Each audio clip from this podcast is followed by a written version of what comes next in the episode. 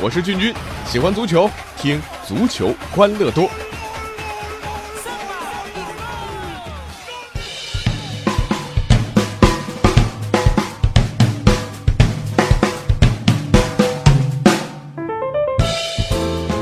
欢迎来到我们今天的足球欢乐多，我是君君。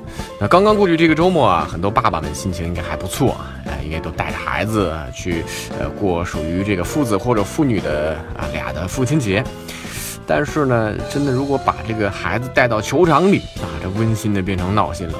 呃，稍微统计了一下，就这个周末两天时间，中国足坛发生了四起打架事件，从业余的啊一直打到中超，咱们就本着啊能用拳头解决的问题绝不用脚的原则啊，啊愣是把咱们中超联赛变成了武林大会。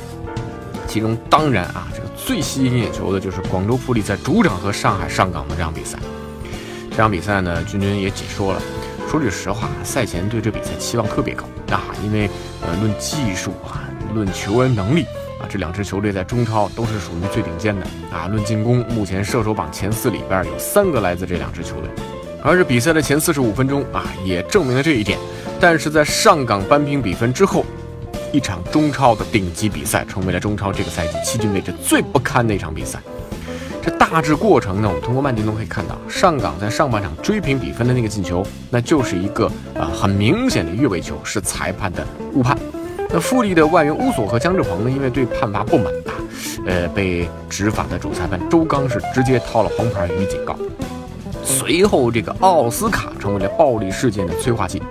那在比赛重新开球之后，奥斯卡是连续两脚闷到了富力队的球员身上，瞬间两边二三十个人冲了上来。这件事情今天发酵的也很厉害。呃，君君说说自己的想法。我觉得这事件里面最坏的那就是奥斯卡。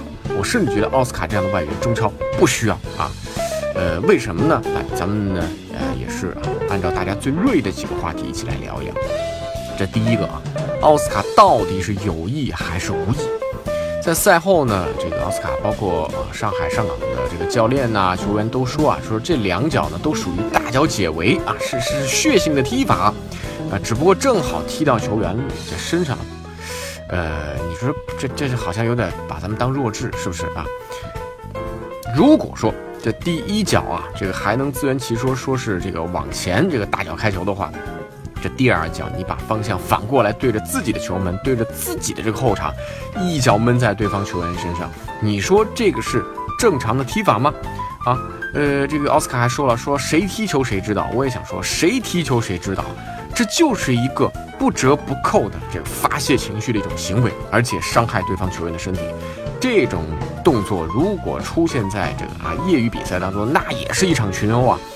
因为确实很作为这个啊在球场之上荷尔蒙分泌很旺盛的时候，对于这种行为，我觉得是个男人就很难忍。所以这个球是有意还是无意？那就是有意啊！踢过球的都知道。那第二条热议的这个焦点在于。裁判为什么不罚奥斯卡呢？啊，为什么不出红黄牌呢？甚至我在这里说啊，呃，我的判断，足协之后也很难追罚。为什么？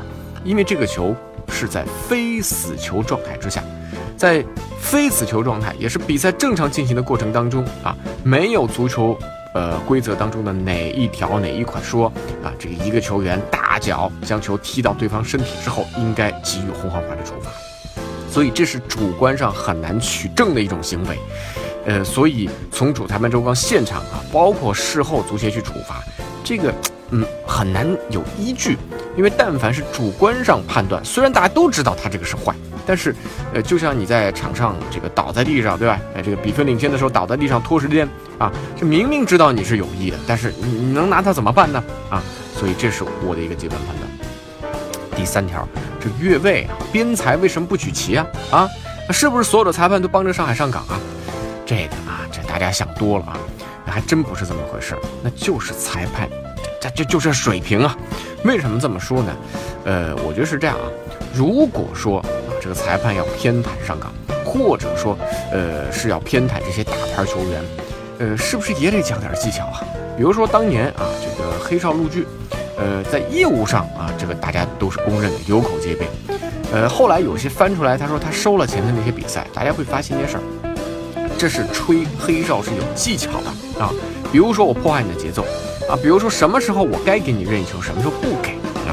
呃，没有一个裁判会傻到啊，把自己啊做坏事儿啊去暴露在光天化日之下。在如今这个转播技术如此发达的今天啊，像这个裁判对吧，这么明显的越位啊，你就是不举旗啊。如果我是为了这个啊呃是帮上岗的话，那何苦呢？是不是啊？所以呢，我觉得主观上的帮忙不存在，但是客观上的水平差，那是那是现实啊。所以这个呢，确实我们不能从道德层面上来批判裁判，那就是裁判的能力不行。那接下来我要说说重点了啊，为什么说奥斯卡太坏啊，太不职业？呃，奥斯卡呢是在规则范围之内做了一件最坏的事情啊。呃，我觉得就你很难处罚他啊，但是呢，在道德上我们可以谴责他。啊，但是最关键一件事情，呃，我们花了那么大的价钱来，呃，我们花了这个六千多万请了一个高价外援来，你在球场上的表现，当然咱们另说，但是你至少表现的职业一点啊。为什么说他不职业？因为所谓的职业啊，就是在你这个职业这个球员嘛，职业就是在场场上踢球，在场下训练，你要做的事情就是为你服务的这个俱乐部啊，来提供最大的利益。但是你会发现，奥斯卡在做这两脚这个大脚开球的时候，他有没有想到俱乐部的利益？他明知道这个大脚开完之后可能会引发什么啊？呃，如果上岗的球员啊有更多球员卷入到其中的话，不仅傅欢一个人红牌被罚下，如果有两到三个人被红牌罚下，对于球队来讲这伤害是多大？这个还是战斗减员，舆论压力呢？啊，现在所有的舆论压力都指向上岗俱乐部啊，要分心去处理这些这个。公呃危机公关啊，而不是说把百分之百的精力都放在比赛本身，这个就是对球队的负面影响。另外，大家别忘了未来吹罚上海上港的这些裁判，他们身上的压力，因为一旦吹的比较偏啊，因为这个确实有的时候主观很很难去控制。如果说吹罚有利于上港，是不是压力会给到裁判这边？所以裁判这种心态将会变得非常微妙，啊，甚至会给上港带来这个呃负面的影响，比如说。啊，这个上个赛季上海上港上来啊就获得了六个点球，于是呢，这个有舆论说这个裁判帮助上海上港，结果大家会发现之后的二十轮比赛，上海上港一个点球都没有被罚，啊，一个点球都没有。呃，这个我不能说这个是有必然因素，但是这种很很微妙的这个心态确实会引导裁裁判。那最后一点，伤害中超，奥斯卡的鲁莽不仅坑了全队，也让中超联赛蒙了羞。这场比赛是英国天空体育电视台面向啊这个国内用户直播，包括其他很多世界各地有很多直播，这个争议丑陋的画面就这样传播在全世界球迷面前。那之前有秦征啊，现在有奥斯卡，呃，确实让中超的这个品牌形象啊呃有巨大的伤害。所以这样的事情呢发生之后呢，呃，这裁判咱们就不多说了，赶紧提升自己的业务能力吧。啊，这个这个就是不争的一个事实，业务能力差，啊，呃，但是还要提个醒啊，对中超外援的管理，呃，现在咱们烧钱烧来了好多这个非常大牌的外援，但是呢，这些大牌外援当中有相当一部分啊，这耍性子，享受特权，因为你要靠我来这攻城拔寨，而且在呃现在啊，足协出了新的政策之后。啊这些外援可能将会更加的肆无忌惮，因为你不敢把我卖掉啊，因为你把我卖掉再买进的成本更高。那么在当下这个时段，咱们的俱乐部到底该怎么做？我还是觉得，呃，与其给到这些外援以特权，还不如用一种真正的职业的心态啊和职业的管理方式来对待这些外援和国内的球员。只有你自己做的更职业，这些外援才会买你的账。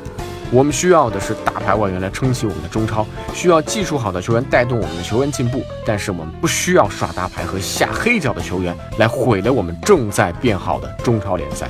奥斯卡这样的外援不要也罢。好了，以上就是今天我们足球欢乐多的全部内容啊！我是君君，大家也可以来啊搜索微信公众号“足球欢乐多”，微博搜索“足球欢乐多 FM”，足球欢乐多的 QQ 群是幺七七幺六四零零零。我们下期再见。